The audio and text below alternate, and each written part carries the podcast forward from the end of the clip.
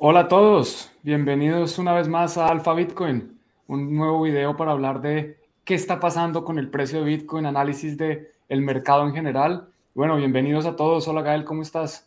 Hola Juan Pablo, pues muy bien, eh, saludos a todos y nada, con muchas ganas de, del programa de hoy que se viene cargado, bastante volatilidad y novedades, así que con ganas de, ir tratándolo todo.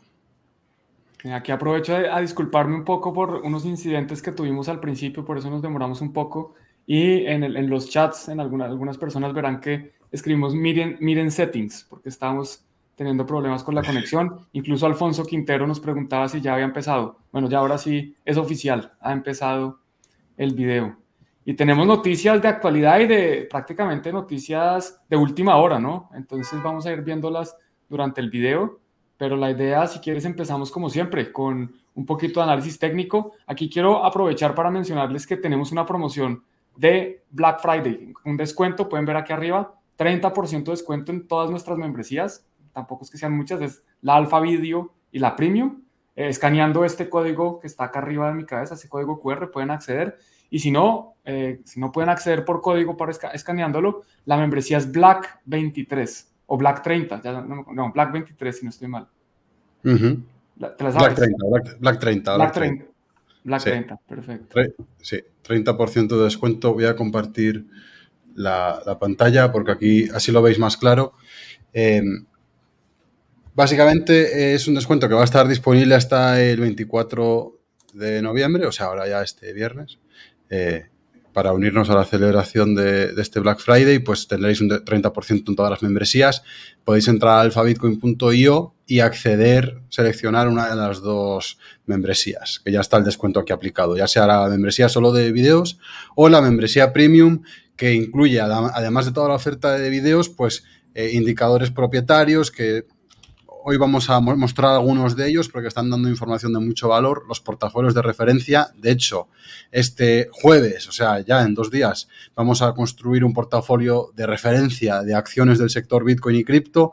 Al final, bueno, Bitcoin está muy rodeado de una serie de sectores periféricos como pueden ser la minería, la infraestructura, como pueden ser los exchanges, los bancos. Obviamente, esta industria está creando una serie de sectores a su alrededor que cada vez tienen una mayor eh, importancia y protagonismo. Entonces, en esta masterclass de este jueves, que va a estar disponible solo para los usuarios em, premium y video.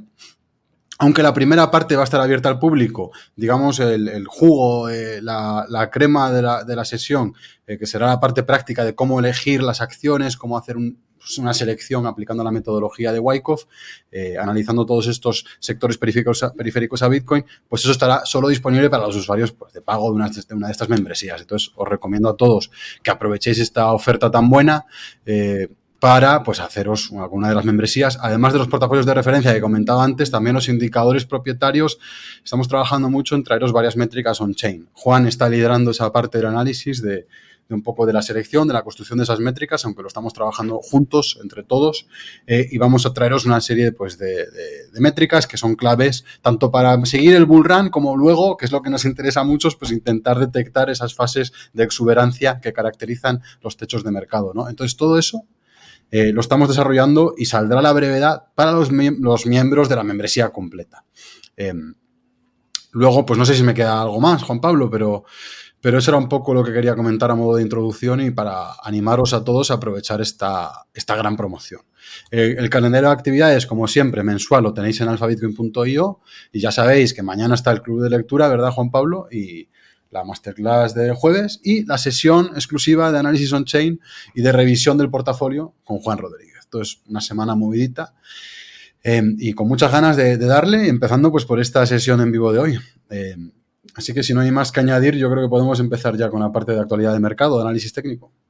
Claro que sí, solo para confirmar, el código es BLACK23 para obtener el 30% de descuento.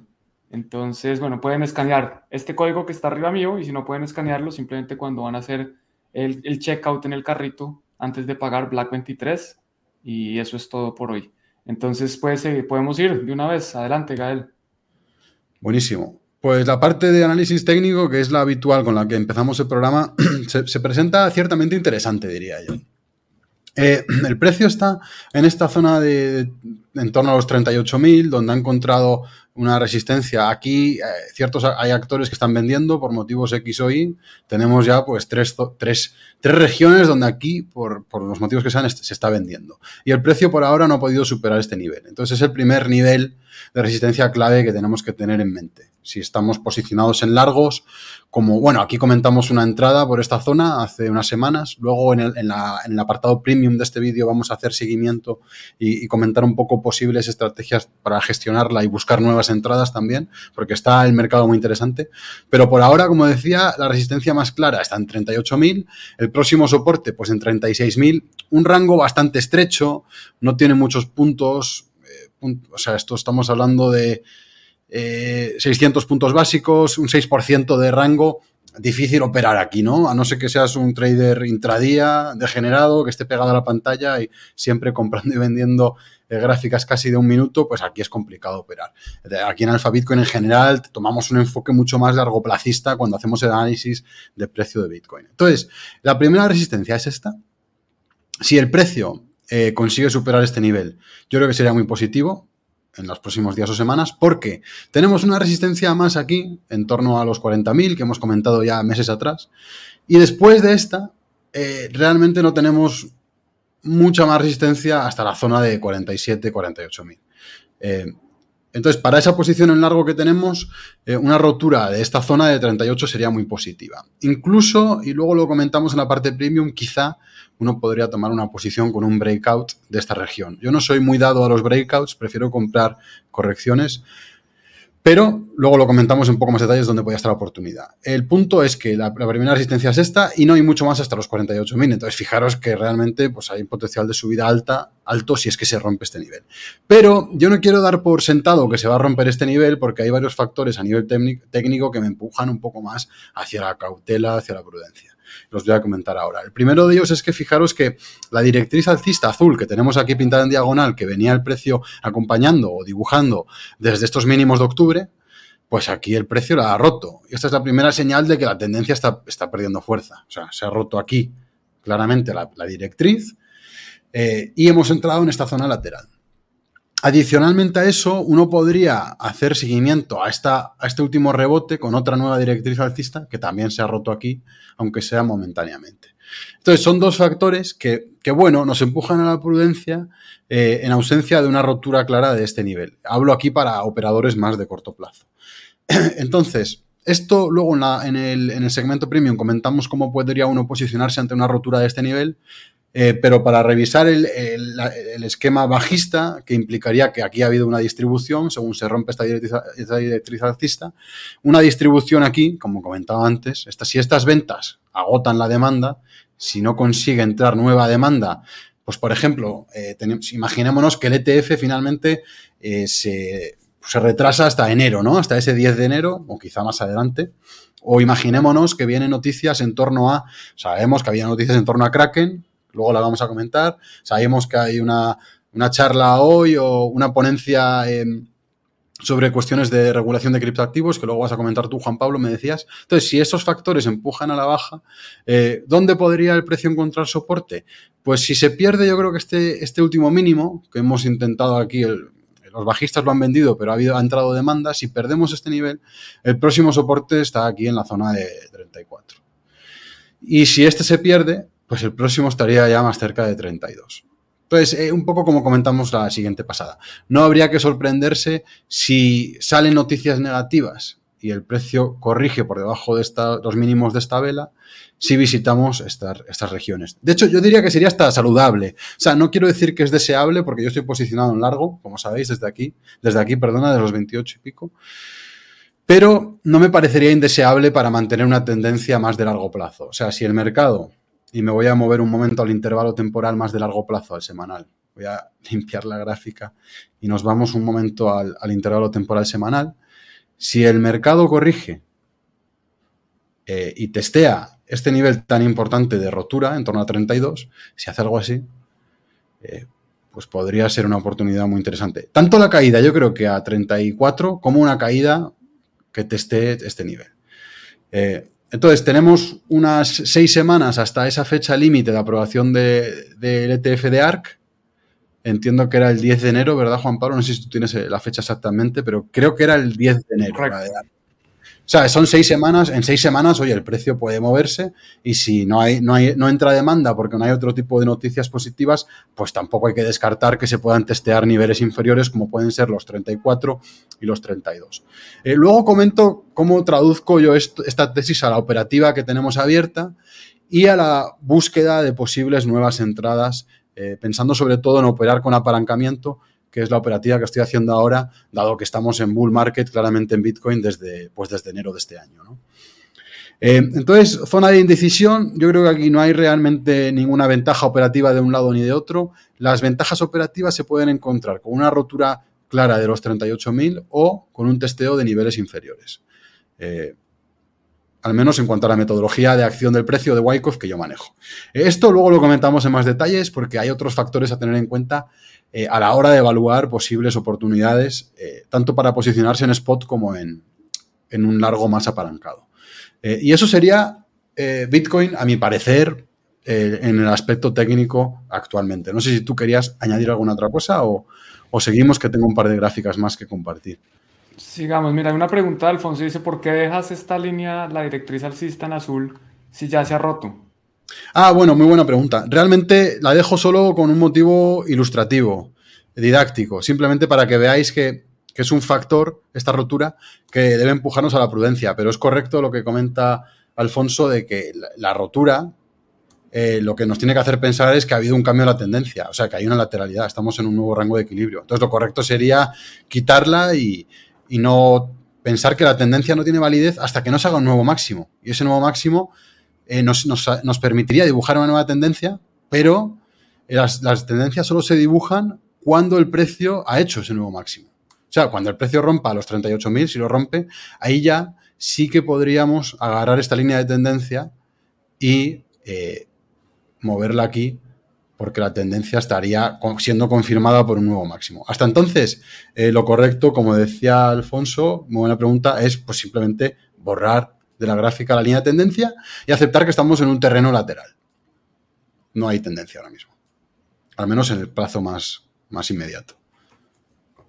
Perfecto. Bueno, y la otra pregunta la hace Sergio, que ¿dónde está Juan Rodríguez? Juan Rodríguez eh, tiene sesión este viernes, este, este viernes, como mencionaba Gael. Bueno, esta semana está cargada porque tenemos video hoy. Tenemos video mañana, tenemos video el jueves y el viernes. El, el viernes, bueno, mañana estaré yo con el club de lectura, el jueves Gael con el video sobre cómo hacer un portafolio de acciones preparándonos para un bull run de Bitcoin y el viernes va a estar Juan. Entonces Juan está en los videos de los martes cada 15 días. Hoy, hoy es el turno que no le toca. Entonces lo pueden ver el viernes aquí en el canal de Alfa Bitcoin.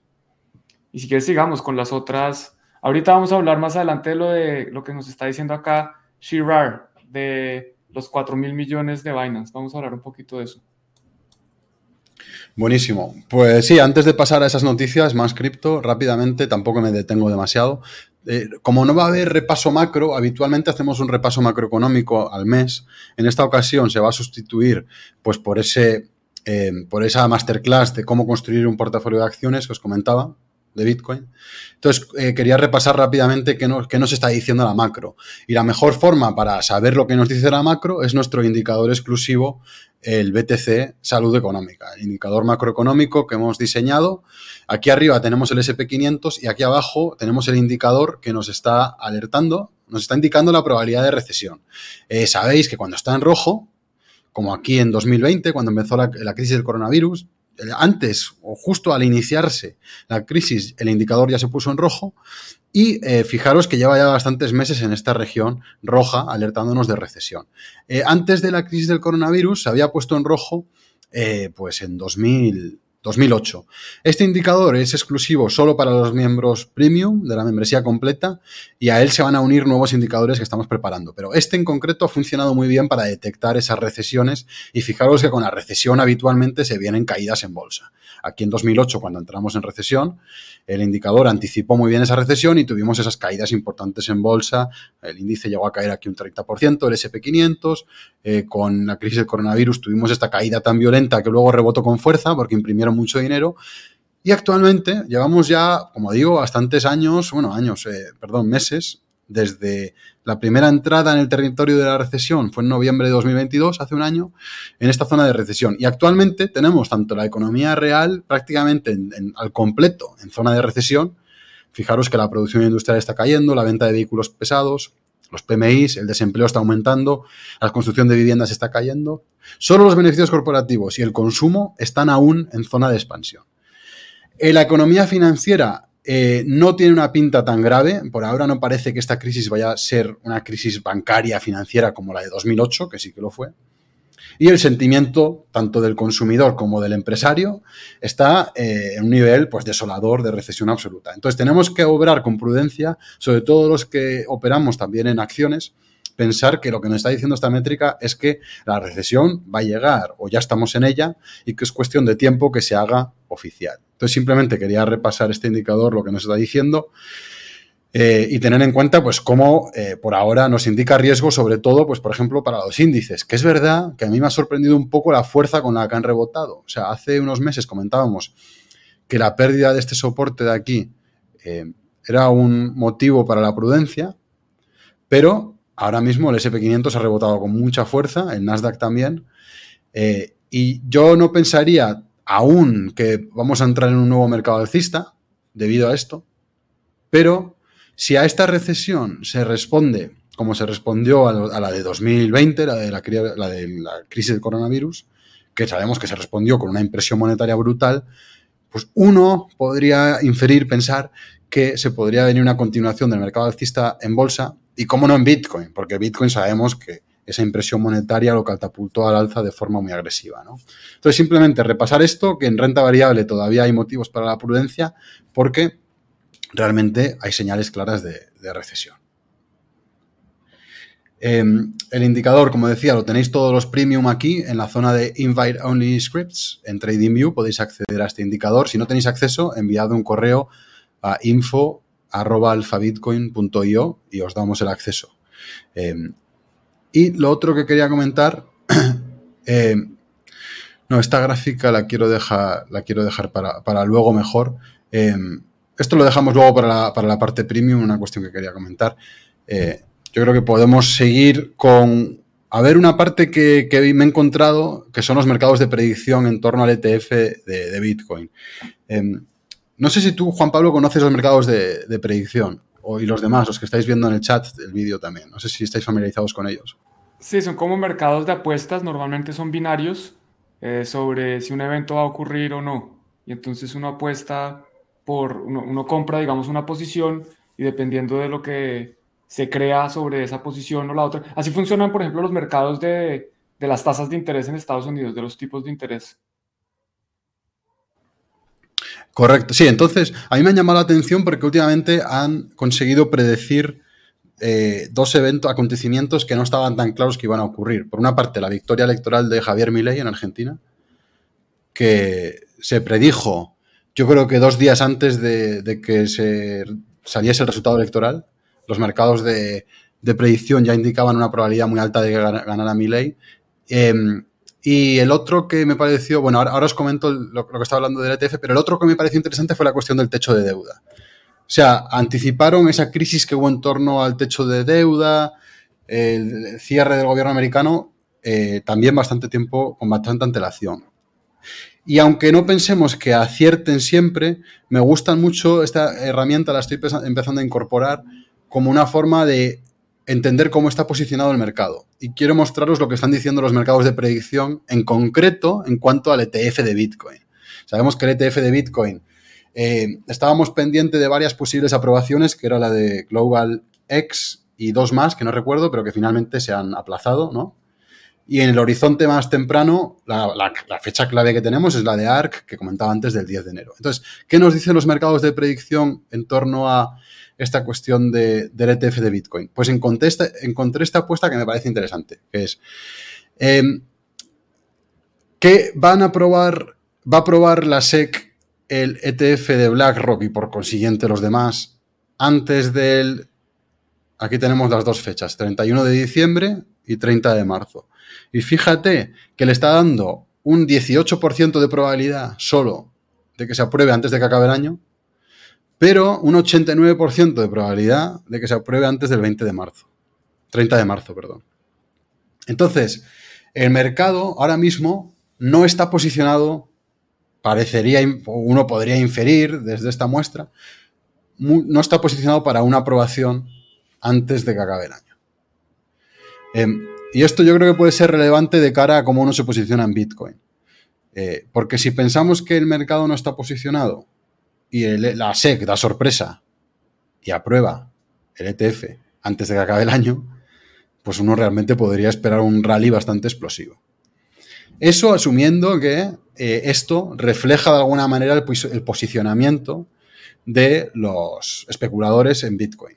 Que yo creo que es, que es relativamente acertado por lo que estoy viendo en el mercado de futuros. O sea, si miro el funding rate, no hay demasiada especulación, os lo puedo mostrar rápidamente. Pero si miro el funding rate de Bitcoin, fíjate que actualmente vemos que ha caído bastante. O sea, no es tan negativo, pero ya no está a esos niveles tan, tan agresivos a los que estaba hace un par de semanas. Eh, lo voy a poner aquí en intervalo temporal del diario. Fijaros que tuvo este pico aquí y ha caído bastante hasta niveles, pues, más en torno a la media de, de los últimos días. Entonces, no hay un eh, posicionamiento extremo ahora mismo en el mercado de futuros en cuanto a, la aprobación de un ETF.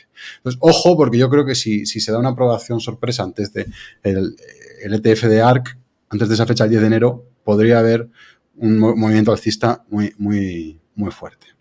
Entonces, esto me pareció un dato curioso. Y luego, a nivel de anécdota, también encontré un par de apuestas que me parecían interesantes, que era Snoop Dogg, que dijo que iba a dejar de fumar María, pues el mercado eh, cree que con un 75% de probabilidad va a volver a fumar eh, antes de que termine el año. Entonces no hay mucha fe, mucha más fe, o sea, hay tan poca fe en la capacidad de Snoop Dogg para dejar de fumar petas como en la capacidad o la probabilidad de que la SECA apruebe el ETF de, perdón, el ETF de Bitcoin antes de que acabe el año. Eh, yo me inclino más porque se apruebe el ETF de, de Bitcoin que por, por el Snoop Dogg consiga dejar, dejar la María, ¿no? Pero bueno, hay, apuestas de todo tipo, me pareció curioso. está esta de Snoop Dogg, hay otras que... Eh, una, en referencia a lo que comentaba aquí un compañero, un amigo en el programa, preguntaban, eh, ¿pagará Binance los 4 billions que le ha pedido el gobierno americano? Pues fijaros, 95% de probabilidad de que lo va a pagar. Y mira que se acaba de voltear esa probabilidad. Si ves ahí la línea azul, se disparó y eso es por una noticia que tenemos muy reciente. Entonces, si quieres, nos saltamos allá de una vez. Sí, por favor, sí, sí, que no, no, estoy al tanto de esa noticia, sí. No, es que es de última hora, salió hace cuatro minutos. Entonces, bueno, les voy a compartir aquí la pantalla. Falta, obviamente, confirmación, pero acá está una publicación seria, ¿no? El Wall Street Journal, uno creería que es lo que dicen, pues que esto es verificado.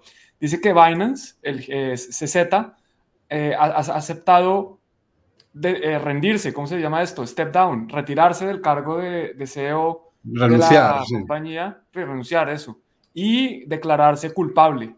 Y que Binance, bueno, ha aceptado también pagar 4.3 eh, billones, esto en español serían 4.300 millones de dólares de multa. Entonces, bueno, esto está por ocurrir. Aquí más o menos me leí la noticia por encima. Dice que eh, CZ se va a presentar en una corte federal en Seattle y hoy, esta tarde, y que bueno, parece que acepta los cargos, eh, va a renunciar como, como CEO y le va a tocar a Binance pagar. De nuevo, esto es última hora, esta noticia salió hace 12, eh, 12, minutos. Entonces nos toca pues estar pendiente, en tres horas ocurrirá esta audiencia si es, si es verdad. Sí, sí, sí. No, pues, pues interesante. Realmente en este caso pues no ha funcionado muy bien, porque lo que tú dices, hasta hace media hora le daba una probabilidad... Eh, sí, hasta, hasta hace pues una hora estaba diciendo que no iba a pagar eh, con un 83%.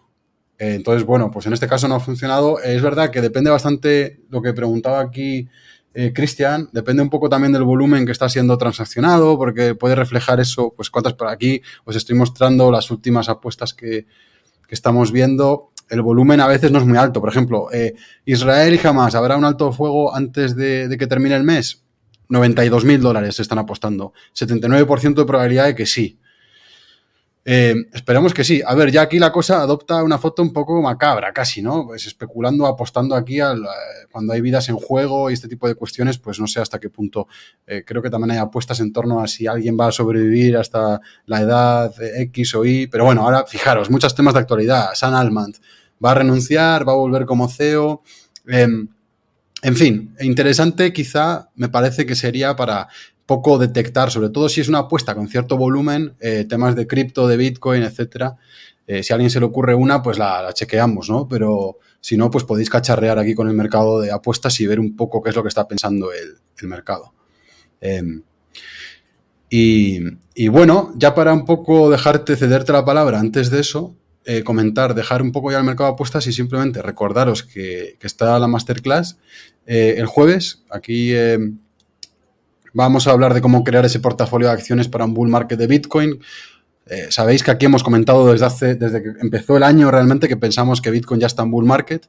Eh, realmente así ha sido, ¿no? Y este, esta masterclass estará disponible pues para todos los usuarios eh, Alpha Video y Premium. Aquí entráis a vuestros productos, hacéis clic en vídeos exclusivos de miembros Premium y podéis acceder aquí en la sección acciones a cómo crear un portafolio de acciones y podéis entrar aquí al enlace para ver la masterclass. Entonces, animaros a todos de nuevo a aprovechar esa promoción que tenemos ahora con el Black Friday, que solo la tenéis hasta este viernes y que tenéis ese 30% de descuento. Así que animaros a todos pues a, a uniros, a adquirir una de las dos membresías Recordar que si adquirís la Premium vais a, tener, acceso a todos estos indicadores como el de recesión y otros on-chain que está preparando Juan Rodríguez, que estamos preparando todo el equipo, que pensamos que van a ser una ayuda indispensable durante los próximos meses y años para navegar estas olas de volatilidad que tiene Bitcoin, ¿no? Entonces, simplemente eso, cerrar un poco con ese recordatorio antes de cederte la palabra. Perfecto. Bueno, pues yo tenía preparado la parte macro, pero yo creo que esto se salta un poco porque el Departamento de Justicia había anunciado que va a tener una conferencia de prensa a las 3 de la tarde, donde precisamente se va a pronunciar sobre, ellos lo llaman un Cryptocurrency Enforcement Action. Vamos a ver de qué se trata. Recordemos que la última vez que esto ocurrió fue con un tema de Bitlazo, un exchange por allá en Rusia que no conocía a nadie, entonces que hubo mucho ruido al respecto, mucha incertidumbre, los precios empezaron a caer y al final eh, se especulaba que podía ser alguien grande y pues terminó siendo un exchange chiquito. Lo que pasa es que ahora después de esto pues sí ya se espera que, que va a ser Binance y puede ser esto muy grande. Adicionalmente también la SEC, que es otra entidad distinta, este es el regulador del mercado de valores, eh, vuelve a hacer cargos contra Kraken. Previamente, y Kraken ya había pagado una multa eh, por 30 millones, vamos a ver qué dice el CEO, pero esta vez es por operar un exchange de securities, de títulos valores, de forma ilegal. Bueno, no solo un exchange, sino un broker dealer eh, y agencia de eh, clearing agency. Esto es una, bueno, digamos que en, las bolsas normalmente hay varios agentes. Aquí están diciendo que Kraken eh, fue, digamos, tuvo bastantes roles de forma ilegal. Aquí Jesse Powell, que es el, era el CEO de Kraken, no sé si todavía es, pero pues es el principal accionista, dice, oiga, pero mire, nosotros le, le acabamos de pagar 30 millones en febrero para que nos dejen paz y ahora vuelven por nosotros. Lo que pasa es que esta multa inicial o este acuerdo al que habían llegado era por el producto de staking, era por ofrecer eh, el tema de rentabilidad sobre los criptoactivos depositados en la plataforma. Ahora es otro tema, pero ahí se está quejando Jesse Powell diciendo, oiga, mire, el mensaje es, usted me paga 30 millones y yo lo dejo de molestar por 10 meses, pero después voy a volver, dice la SEC.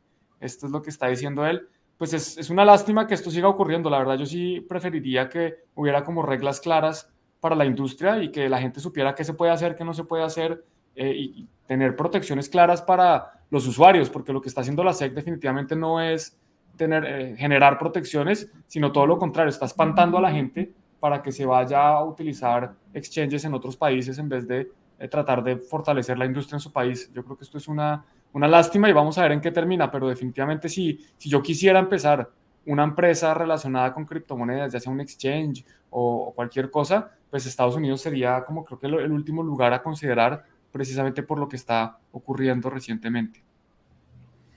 Habiendo dicho esto, ahora sí voy a volver un poco a la parte macro porque creo que es importante. La semana pasada salió un dato, creo que lo, compartíamos en el newsletter, que fue la inflación en Estados Unidos, que parece que está cayendo a un ritmo más rápido de lo esperado. Ojo que esto significa que los precios siguen subiendo.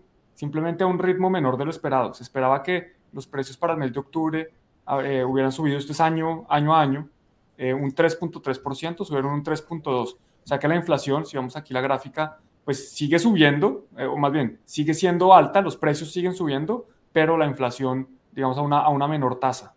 Y esto eh, pues hace pensar ya muy poca gente espera ya subidas de tasas, prácticamente eh, para la próxima reunión que es en diciembre se espera que se mantenga la tasa, la siguiente reunión en enero ya también, prácticamente el 100% del mercado espera que se mantengan tasas y ya toca ir hasta marzo para ver que hay un porcentaje del mercado, el 30% más o menos, que ya espera que se empiecen a bajar las tasas, los tipos de interés. En el video pasado, el de la semana pasada, veíamos cómo distintos bancos de inversión en Estados Unidos piensan que en marzo, algunos en mayo, otros se van más allá diciendo que el último trimestre del próximo año, pero ya esto es lo que se, lo que se, los que se empieza a ver, ¿no? Si, como Gal nos mencionaba, eh, los indicadores muestran que la economía posiblemente entre en recesión, si la inflación parece que empieza a, a dar un espacio, eh, es probable que la Reserva Federal tenga que empezar a bajar tasas, digamos, antes de lo estimado. Vamos a ver qué es lo estimado y, y por quién porque ya para mayo, así ya se empieza a ver incluso doble bajada de tasas y si nos vamos más adelante, pues ya eh, el mercado empieza a descontar una bajada más impresionante. Esto lo vamos a monitorear, pero no tan frecuente como lo hemos venido haciendo, porque lo que les decía, ya lo que parece claro hasta el momento es que por ahora no va a pasar nada y en enero tampoco haya cambios mayores. Entonces estas gráficas creo que las, extrañaremos, yo las seguiré monitoreando y se las mostraré cuando considere que haya algo importante que mostrar. Pero estas gráficas afectan porque, eh, por ejemplo, en Estados Unidos estamos viendo que hay un récord de mínimos desde 1995 de aplicaciones para hipotecas, de personas que están aplicando para créditos para comprar su vivienda. Y esto pues es, es, considerable porque si no hay nada, si no están aplicando a créditos, no es que ahora vayan a comprarlo con, con cash, es que simplemente no van a comprar. Entonces el mercado inmobiliario pues se va a ver afectado y, el mercado inmobiliario para algunas personas es la economía, ¿no? El mercado inmobiliario no solo emplea a mucha gente, hay muchas personas que trabajan en construcción, sino que también es demanda por materiales eh, y es, es, hay muchas cosas que giran alrededor de la construcción de vivienda. Entonces, si este sector eh, se ve afectado, pues puede afectar a toda la economía. Yo creo que está en línea con, con los indicadores otros que veíamos en nuestro indicador de referencia de, de la salud económica.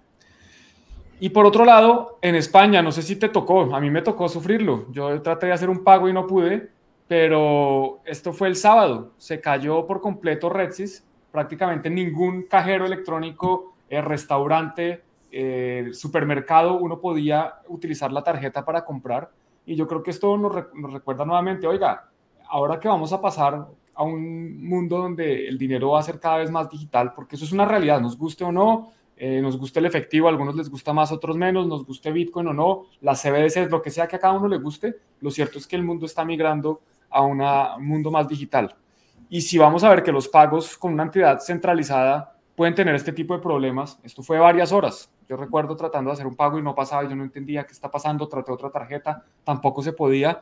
Y para recordar que, bueno, cuando uno tiene un proveedor de servicios centralizado, este tipo de situaciones puede ocurrir. Entonces, en, gran parte de España, eh, por lo menos en Madrid, yo lo sufrí, no se podían hacer pagos con, con tarjetas.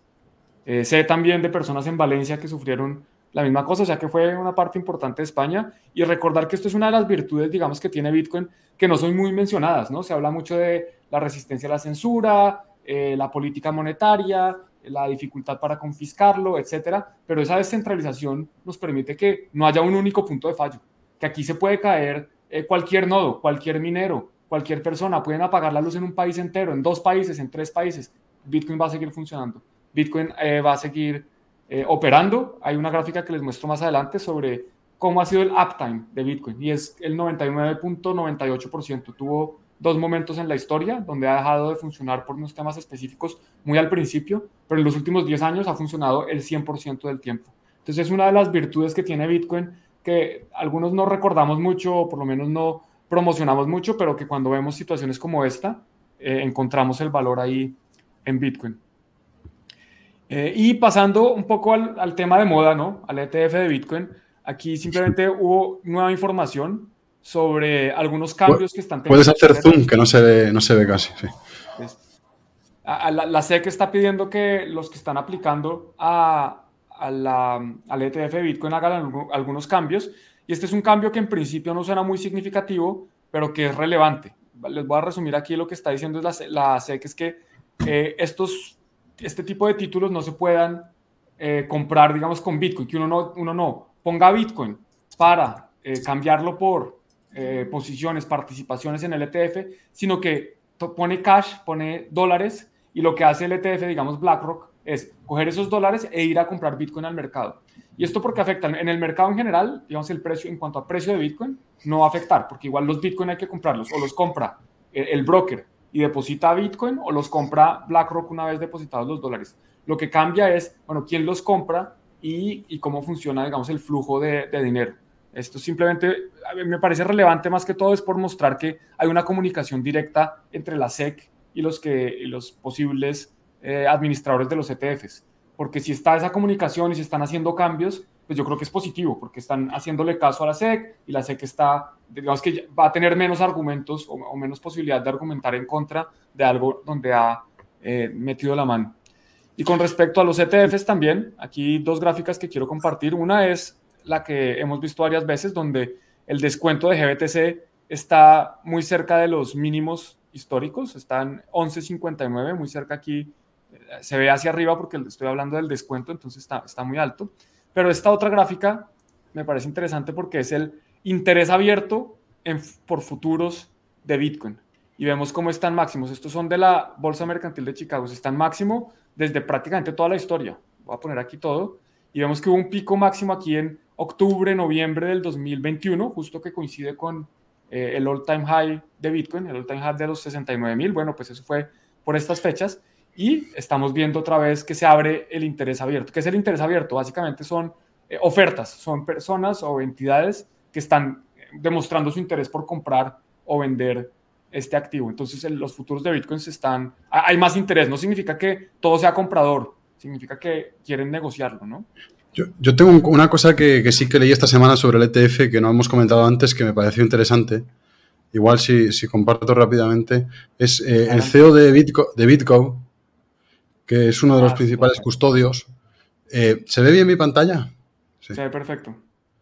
Pues comentaba que él cree que va a haber eh, denegaciones, rechazos a los ETFs aún.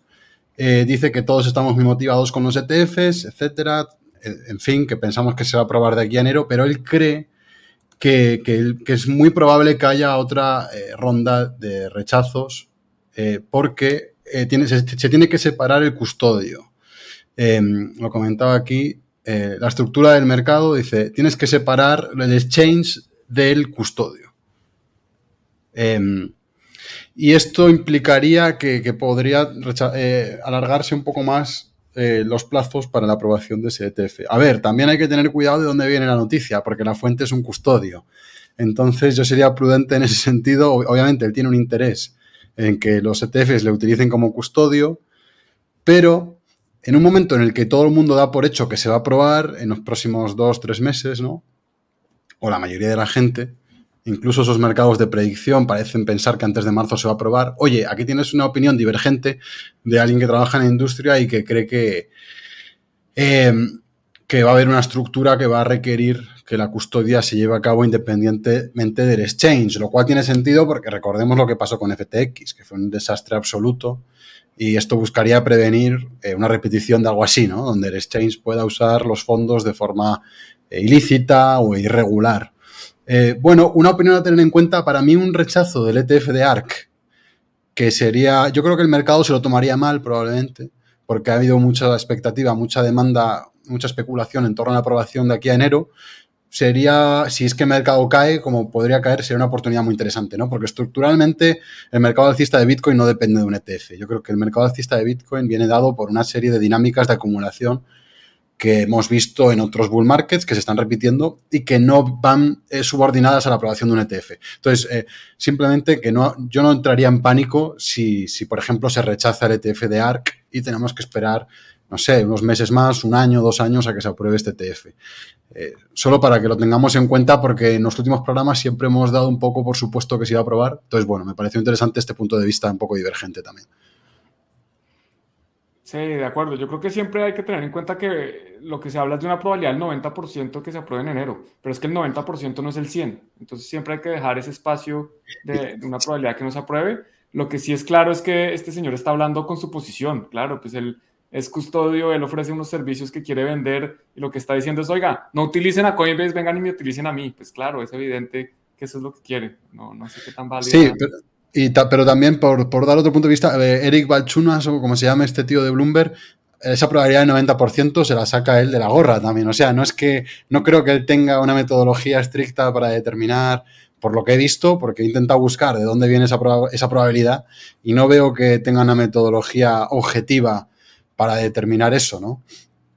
igual tú lo has visto, pero yo por lo menos no lo veo. Parece más una opinión que dices, oye, yo creo que se va a probar y como no me quiero mojar al, 100% a full, pues digo 90% para cubrirme por si se, por si se rechaza, pero que no veo una, una metodología pues rigurosa para llegar a ese porcentaje del 90%. Yo estoy convencido que es como tú dices, yo estoy seguro que no hay una metodología matemática para determinar ese porcentaje, pero lo que quiero decir es que esto es como todo, cuando tú dices aquí la probabilidad es que, se, que suba, pues es más probable que suba, pero no significa que vaya a subir. Eh, o aquí yo creo que si rompe este nivel la probabilidad es que vaya a probarlos, o digamos la mayor probabilidad veo es que baje, eh, lo que sea. Eh, pues es eso, ¿no? Es un juego de probabilidades, pero en la inversión no hay nada que sea 100% seguro hasta que no ocurra eh, por ejemplo, lo de Binance. Ahorita se está especulando mucho que va a salir a las 3 pm, hora de Washington, eh, Binance Z a renunciar y esto, pero pues hasta que no ocurra, yo todavía está por verse. Pero bueno, sí, de acuerdo contigo. Yo creo que esa probabilidad es sacar el sombrero. Empezaron con el 65, después el 75, con una noticia, con la, creo que el triunfo de Grayscale. Ahora es el 90 porque están más, más seguros, pero pues sí, obvio que eh, no, es, no es seguro y no, no creo que tenga una metodología muy matemática. Para ir cerrando un poco lo de los ETFs, bueno, aquí estamos con lo de Bitcoin y también el de Ether. Quiero mostrar porque, así como que él tiene un fondo de Bitcoin, el GBTC, también tiene el ETH.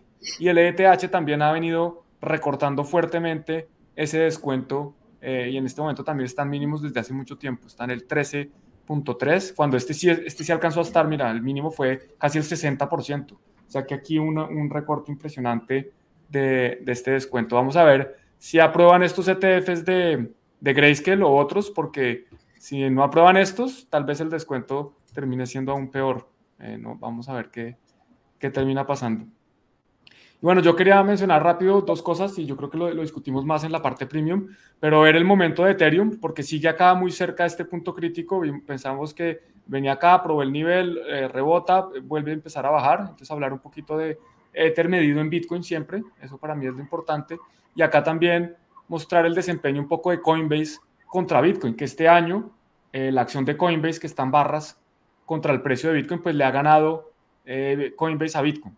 Aquí no pongo Coinbase medido en Bitcoin, sino pongo la gráfica de Coinbase, la gráfica de Bitcoin en naranja, las comparamos y vemos que Coinbase le está ganando a Bitcoin. Y nosotros en Alpha Bitcoin creemos que esto es normal, que estas cosas van a seguir pasando y que precisamente por eso hay que tener en cuenta eh, otro tipo de activos para invertir. No podemos casarnos con Bitcoin. Yo creo que Bitcoin tiene unas propiedades excelentes. Gran, la gran mayoría de mi portafolio está, está en Bitcoin, pero porque eh, hoy en día es donde está la oportunidad. Yo creo que en el mediano o largo plazo va a haber otras oportunidades y vamos a tener que ganarle a Bitcoin. Bitcoin va a ser eh, lo que yo creo, y esto es obviamente una opinión personal, un excelente vehículo de ahorro, pero el ahorro pues le sirve a uno para proteger su dinero, pero no para subirlo, no para crecerlo, ¿no? Le sirve a uno para preservar de cierta forma poder de compra, pero yo creo que va a haber formas de ganarle a Bitcoin y por eso es que creemos, creamos Alpha Bitcoin. Creemos que con el portafolio de acciones, eh, pues vamos a tratar de ganarle a Bitcoin. No, no, estamos, de nuevo, hay una probabilidad de ganarle, no estamos asegurando que vayamos a hacerlo, no es fácil. Yo he tratado ya por mucho tiempo, me, me mido contra Bitcoin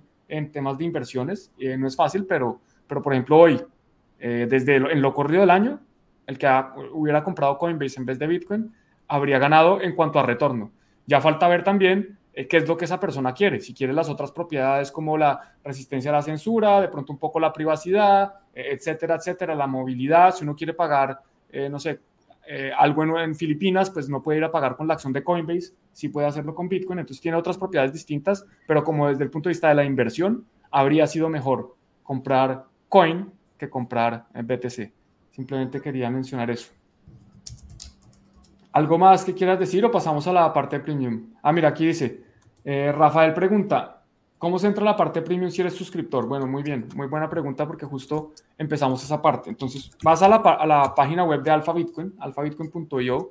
Aquí en productos, va a la parte de productos. Acá en la parte de arriba, va a ser suma acá. Recordar también que está el descuento del Black Friday. Y acá en productos tienes videos exclusivos, miembros premium. Una vez entras acá, acá están todos los videos y vas a ir a eh, este, que es el video de hoy. El precio de Bitcoin está en un punto. Y ahí eh, vas a acceder al, vas a poder acceder a este video premium. Porque si Gael no tiene nada más que decir, pasamos a, desconectar los canales que no eh, son para los miembros premium y sí, no, simplemente eso también, unirme a recordaros pues que podéis aprovechar esta, esta, este descuento y también el, podéis suscribiros al newsletter y al grupo de Telegram, que siempre enviamos el newsletter lo tengo yo encima. Siempre enviamos información de mucho, de mucho valor cada lunes.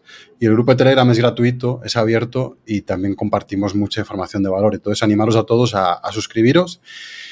Y, esperemos pues que nos acompañéis ahora en la segunda parte premium, eh, todos los que ya sois usuarios y, los nuevos, pues bienvenidos los que vayáis registrándoos.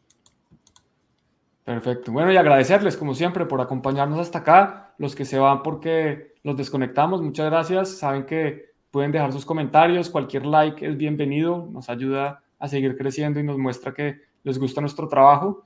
Y nos vemos mañana. Mañana vamos a estar con la sesión, eh, quinta sesión del Club de Lectura de Broken Money. Gran libro, de los mejores libros que me he leído hace tiempo. El jueves con Gael de nuevo para la sesión sobre el portafolio de acciones, que además no lo mencionó Gael, pero tenemos una parte a la que solo van a poder acceder los miembros premium. Hay, hay un video abierto a todo el mundo. Después viene una parte más premium para los alfa video, los miembros alfa video y alfa premium. Y eh, los miembros premium van a tener acceso a un portafolio vamos a ver. Y después el viernes también no se les olvide la sesión con Juan Rodríguez.